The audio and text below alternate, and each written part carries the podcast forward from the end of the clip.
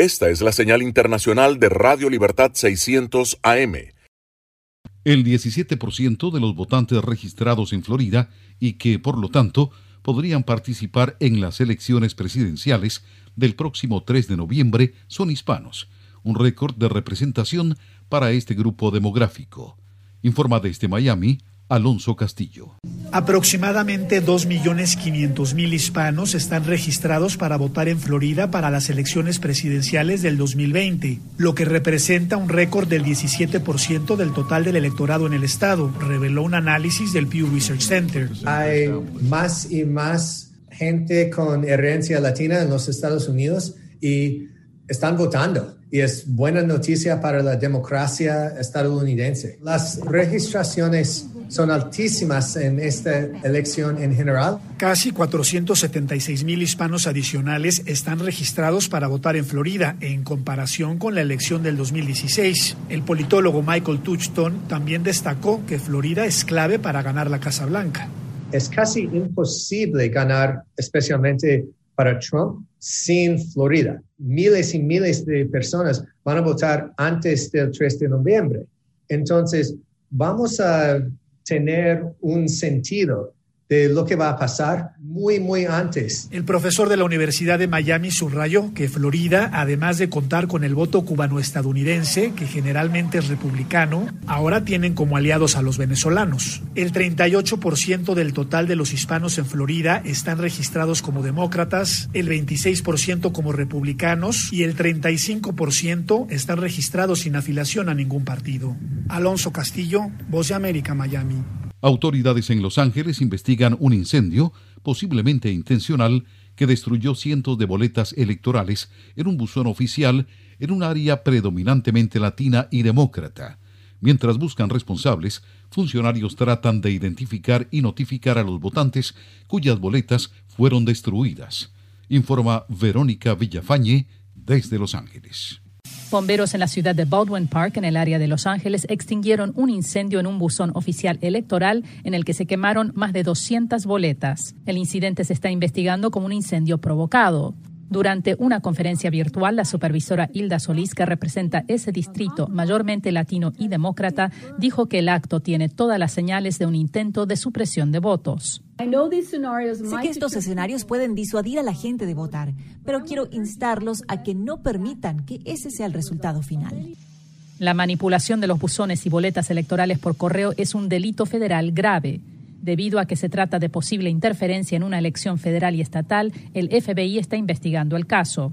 Dean Logan, encargado de la Oficina de Registro Electoral del Condado de Los Ángeles, dijo que cuando encuentren al responsable se asegurará que sea enjuiciado. Ha habido preocupación debido a una narrativa nacional sobre intentos de interrumpir el proceso o crear impedimentos para votar en esta elección y cualquier señal, incluso si es solo la apariencia de ser eso, es algo a lo que queremos responder rápidamente.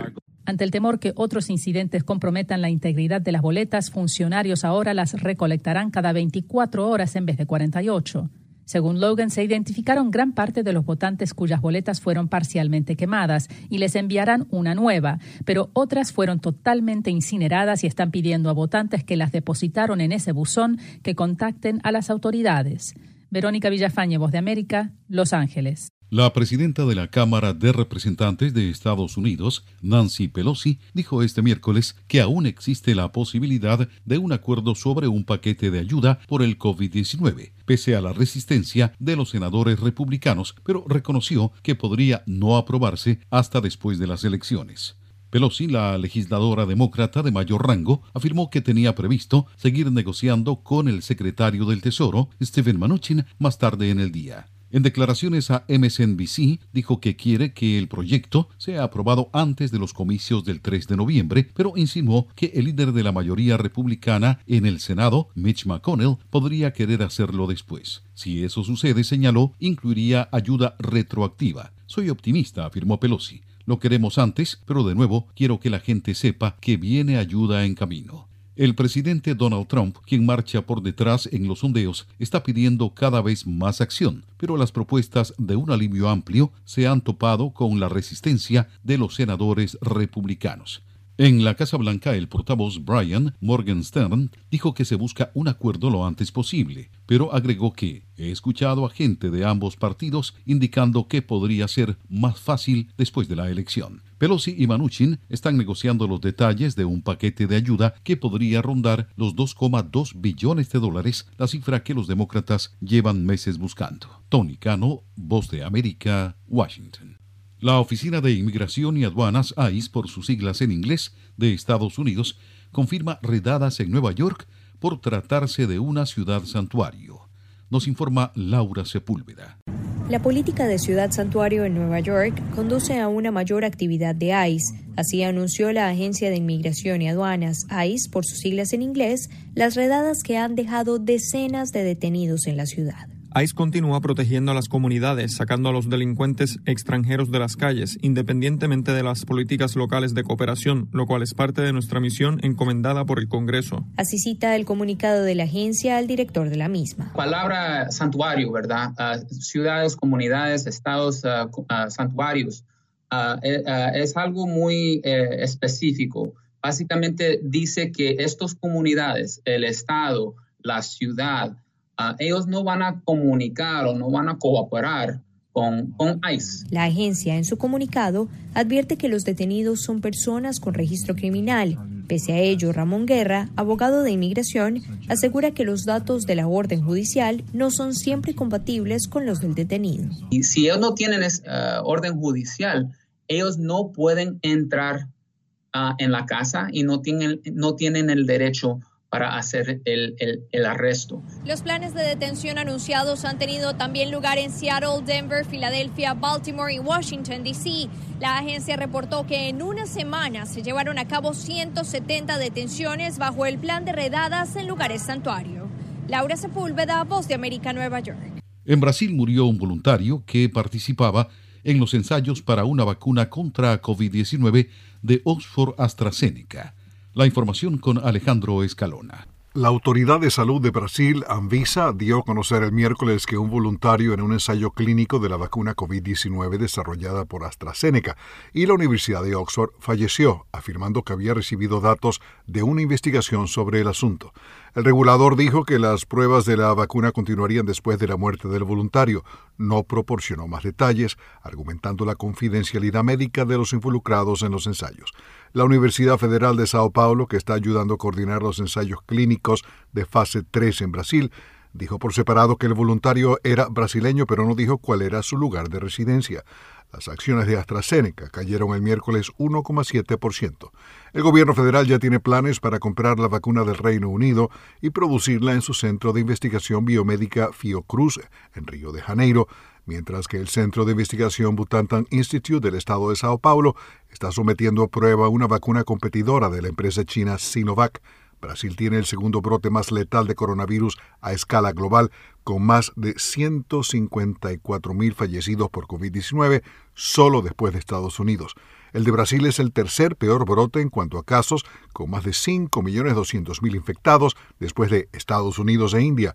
Entre tanto, Estados Unidos lleva hasta el mediodía del miércoles 21 de octubre 221.550 fallecimientos por coronavirus, según cifras de la Universidad Johns Hopkins.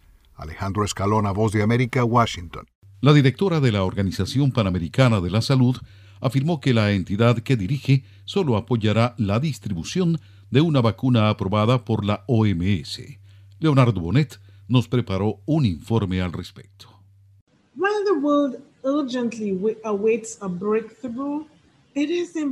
Si bien el mundo espera con urgencia un gran avance, es importante destacar que la OPS solo apoyará la distribución de una vacuna que haya demostrado ser segura y eficaz en ensayos clínicos revisada por las autoridades reguladoras nacionales y recomendada por la Organización Mundial de la Salud. Durante su conferencia de prensa virtual semanal, la doctora Carissa Etienne hizo una advertencia de altísima importancia debido a las implicaciones que ha tenido en todo el mundo.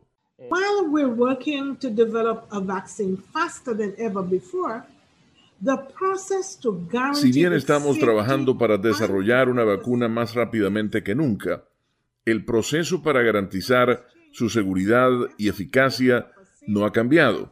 Lo que ha cambiado durante el esfuerzo por desarrollar una vacuna y segura y eficaz contra el COVID-19 es la atención sin precedentes sobre el proceso de desarrollo de la inyección. Esto ha resultado en una sobreabundancia de información de un sinnúmero de fuentes, algunas menos confiables que otras y no basadas en la ciencia, lo que ha generado confusión y desinformación sobre la seguridad de las vacunas. Debo afirmar esto con toda la fuerza posible. La desinformación es una grave amenaza para la salud de nuestra región. Leonardo Bonet, Voz de América, Washington. En Buenas noches América recorremos Latinoamérica y sus noticias. Mientras tanto, las expectativas crecen en Nicaragua sobre la resolución de la OEA para el restablecimiento de la democracia y los derechos humanos. Daliano Caña tiene el reporte. La Organización de los Estados Americanos, reunida en su Asamblea General, aprobó discutir el proyecto de resolución titulado Restablecimiento de las instituciones democráticas y respeto a los derechos humanos en Nicaragua por medio de elecciones imparciales y justas, propuesto por las delegaciones de Canadá, Chile, Colombia, Paraguay y Estados Unidos, mientras en el país al menos 17 grupos disidentes entre opositores, exiliados, presos políticos y personas que han perdido a sus seres queridos en ataques armados contra manifestaciones antigubernamentales expresaron sus expectativas en la reunión del organismo hemisférico que consideran decisiva para el futuro inmediato de Nicaragua. El ex embajador de Nicaragua ante la OEA, Mauricio Díaz, reaccionó a esta situación en conversación con La Voz de América. Aparentemente se tiene se tienen los votos, pues. El discurso de, de varios países, pues incluyendo los grandes países del sur y de los Estados Unidos, pareciera que van encaminados a, a esa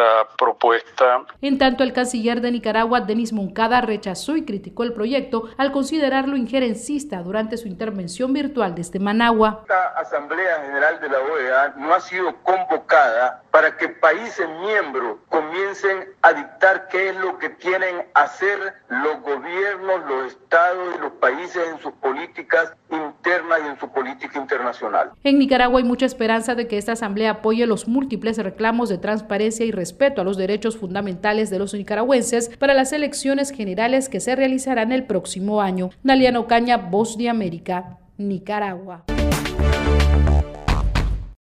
Iniciamos el recorrido informativo por América Latina. En Bolivia aún no hay una fecha ni hora para conocer los resultados consolidados de las elecciones y el Tribunal Supremo Electoral insiste en la necesidad de garantizar transparencia y fiabilidad del proceso. Reporta Fabiola Chambi.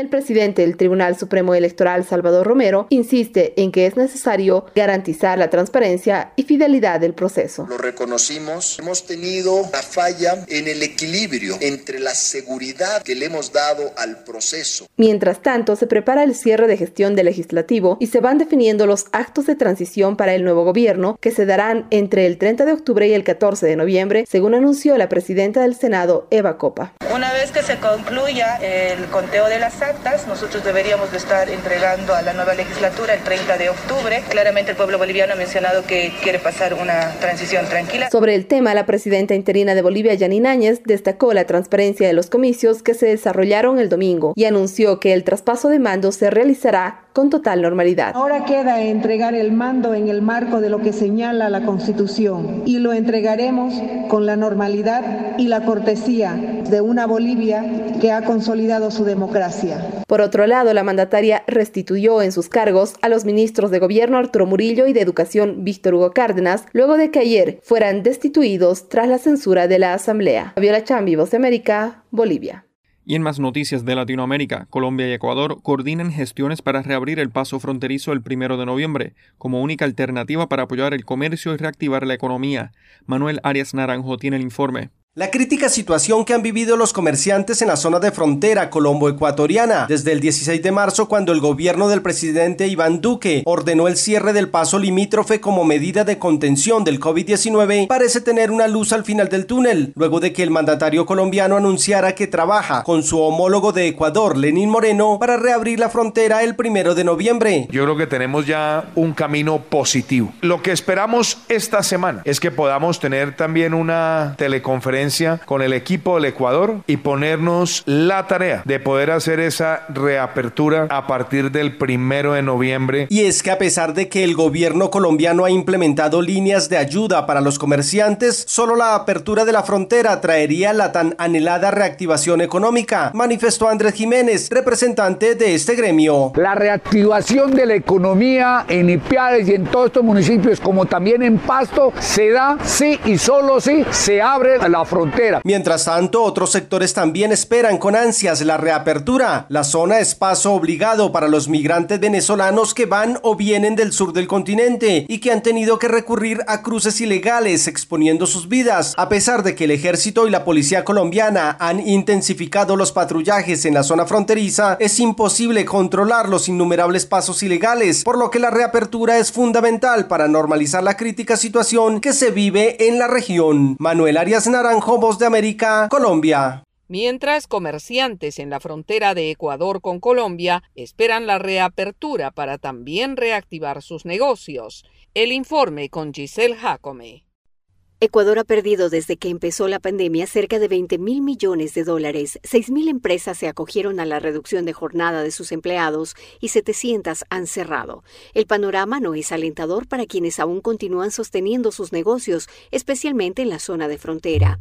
El presidente colombiano Iván Duque propuso una reapertura. Es que podamos tener también una teleconferencia con el equipo del Ecuador y ponernos la tarea de poder hacer esa reapertura a partir del primero de noviembre, que nos permitiría a nosotros tener la preparación suficiente y los mecanismos.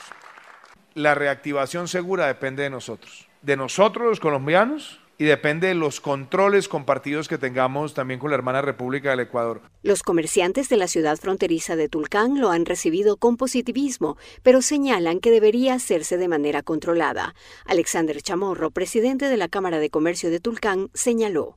Sería una, una, reapertura gradual, no del 100%, sino eh, se iría ah, reaperturando gradualmente. En la ciudad fronteriza colombiana de Ipiales aún no se conoce detalles. Jamie Termal, presidenta de la Cámara de Comercio del lugar, advirtió. Hasta el momento todavía no se están iniciando aquí en, en, en, el municipio de Ipiales planes piloto para la apertura de frontera. Los comerciantes de ambos países están preocupados por la quiebra de sus negocios. Giselle Jacome, Voz de América, Quito.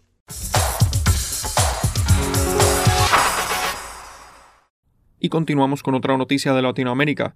En Venezuela, la oposición denuncia que el gobierno en disputa busca implementar una falsa normalidad en el país, que sería responsable por la disminución de pruebas diagnósticas de COVID-19. Carolina Alcalde tiene el reporte. José Manuel Olivares, comisionado para Salud y Atención Sanitaria del gobierno interino de Juan Guaidó, denunció que el gobierno en disputa de Nicolás Maduro pretende generar un ambiente de falsa normalidad con la intención de llevar a cabo las elecciones parlamentarias previstas para el 6 de diciembre, en las que la oposición se niega a participar por considerarlas una farsa. Olivares insistió en que los casos de COVID-19 van en ascenso a nivel mundial y que no hay razones médicas ni científicas que lleven a pensar que el comportamiento de la pandemia pueda ser distinto en Venezuela. Según Olivares, el gobierno en disputa no habla de una estabilidad de los casos, sino de un supuesto lo que calificó como irresponsable y recordó que según Maduro se practicarían pruebas serológicas en todos los hospitales del país. Solo se han hecho 174 pruebas serológicas la semana pasada en todo el país. El nivel de manipulación es que estamos llegando al punto de no vamos a hacer pruebas, o la decisión de la dictadura es no hacer más pruebas para disminuir forzadamente una curva de acuerdo a Olivares, los tres laboratorios disponibles para realizar pruebas PCR no están procesando más de 500 diarias y afirma que según datos recabados por el personal sanitario, el número de fallecidos está por encima de la cifra presentada de forma oficial. La verdad es que los números que anuncia Nicolás Maduro son en base a que dejaron de hacer pruebas, son en base a la mentira según el gobierno en disputa, se han realizado más de 2 millones de pruebas diagnósticas y durante el fin de semana autorizó que varios sectores de la economía, entre ellos el turismo, empiecen a operar en el esquema que consta de siete días de flexibilización seguidos de siete días de cuarentena. Carolina, alcalde Voz de América, Caracas. Y continuamos informando. Un juez federal estadounidense ordenó que el exsecretario de Defensa de México permanezca detenido sin fianza por cargos de tráfico de drogas. El reporte con Laura Sepúlveda. A las 4 de la tarde hora de la costa este se inició la audiencia de captura en la Corte Federal del Distrito Oeste en Los Ángeles, California, contra el general Salvador Cienfuegos Cepeda. Pese al ofrecimiento de la defensa de dar 750 mil dólares como garantía para recibir su libertad condicional mientras avanza el proceso judicial en su contra, la solicitud fue denegada por el juez. Este dinero habría salido de los ahorros de toda la vida. La decisión fue soportada bajo los argumentos de que enfrentando una posible cadena perpetua o un mínimo obligatorio de 10 años de ser hallado culpable de los cuatro delitos de los que se le acusa, esta sería razón suficiente para evitar enfrentar a la justicia estadounidense. Cienfuegos es un hombre de 70 años y este fue un dato que fue destacado tanto por la defensa para sustentar su solicitud de libertad condicional como por el juez para explicar otro riesgo de fuga por una posible condena. Adicionalmente, el juez destacó que el cargo ocupado por Cienfuegos le habría permitido lograr contactos que facilitarían evitar la justicia de Estados Unidos, a lo que se suma que no hay garantías de que se llevara a cabo una extradición en caso de que fuese hallado en México. Tras dada a conocer la decisión del juez magistrado, se ordenó que el acusado permanezca en custodia de los alguaciles, quienes serán responsables de su traslado a Nueva York para ser posteriormente presentado ante la juez Ashley Mamutian en la Corte Federal del Distrito Este en Brooklyn. El procedimiento, aunque será oficializado para el viernes, podría tomar entre una y dos semanas por trámites habituales y ajenos a la pandemia. Desde Nueva York, Laura Sepúlveda de La Voz de América desde la Voz de América en Washington les saluda Sofía Pisani, invitándolos a escuchar las noticias internacionales a través de Radio Libertad 600 AM. El enlace internacional de la Voz de América, sintonícelo de lunes a domingo desde las 7 de la noche, hora de Colombia, 8 de la noche, hora de Venezuela. Origina Radio Libertad 600 AM en Barranquilla. Escúchenlo en la web por cadena radial lalibertad.com.co y redradial.co. Una producción de La Voz de América. Momento deportivo en La Voz de América. Les informa Henry Llanos. En el béisbol de grandes ligas, los Dodgers de Los Ángeles sorprendieron a los Rays de Tampa Bay al inicio de la más extraña de las series mundiales en medio de una pandemia.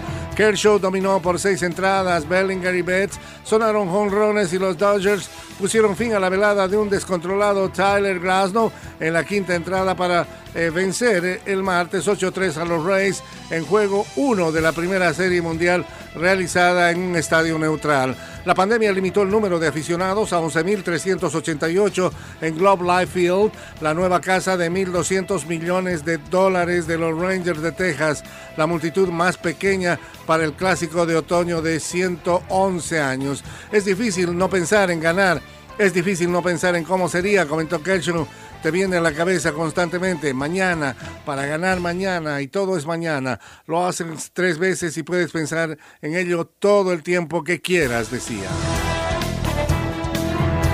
Y antes de una serie mundial que corona una temporada de grandes ligas acortada por la pandemia, el comisionado del béisbol de grandes ligas, Rob Manfred, dijo que esperaba retener dos de las innovaciones de este año, la expansión de los playoffs e iniciar los extra innings con corredores en segunda base.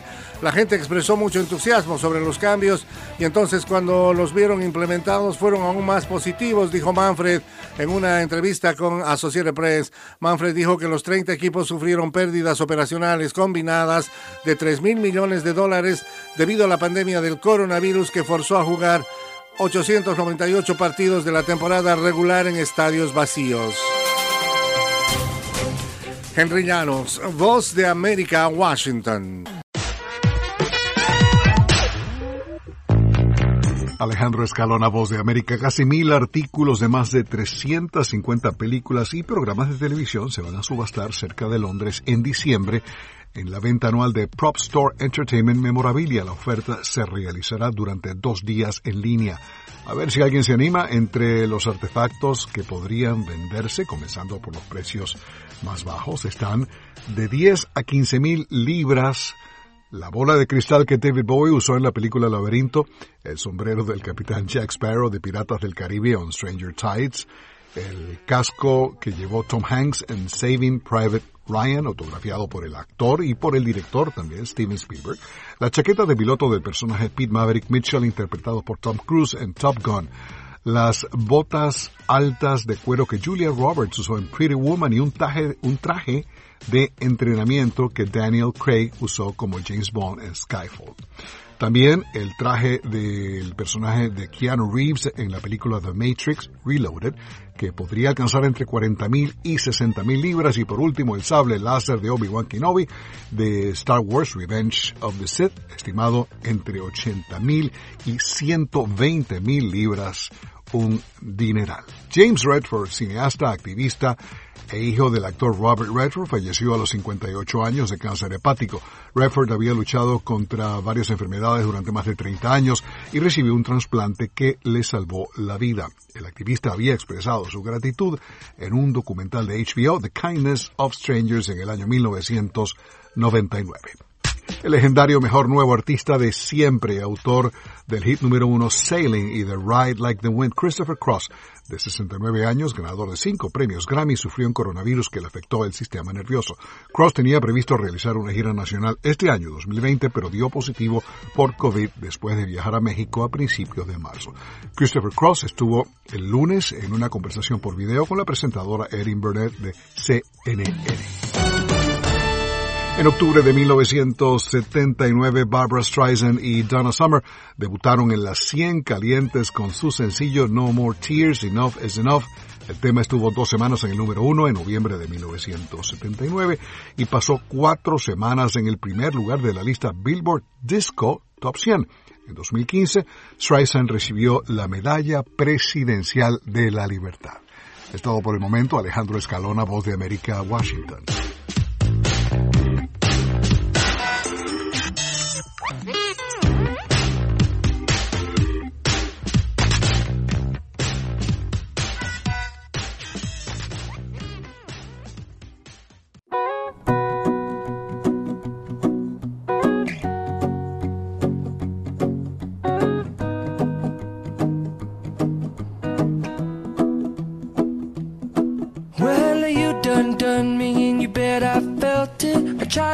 You, but you're so hot that I melted. I fell right through the cracks. Now I'm trying to get back. Before the cool done run out, I'll be giving it my best. This and nothing's gonna stop me but divine intervention. I reckon it's again my turn to win some or learn some, but I won't hesitate no more, no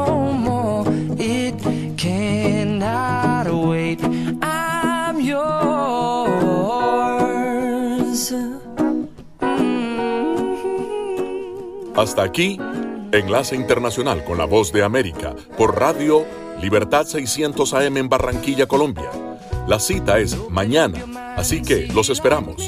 Les recordamos que pueden seguir la información de la Voz de América en www.boanoticias.com. Hasta la próxima.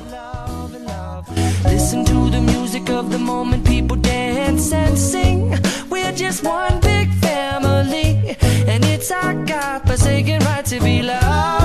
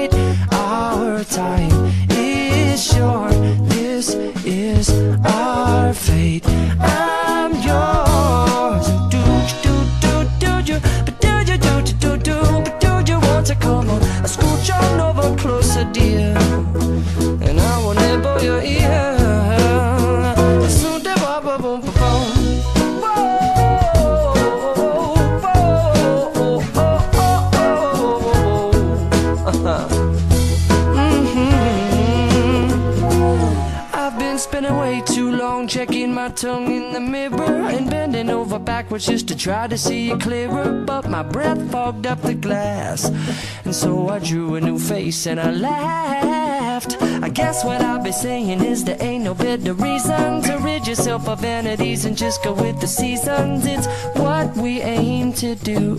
Our name is our virtue, but I won't hesitate no more, no more. It cannot wait.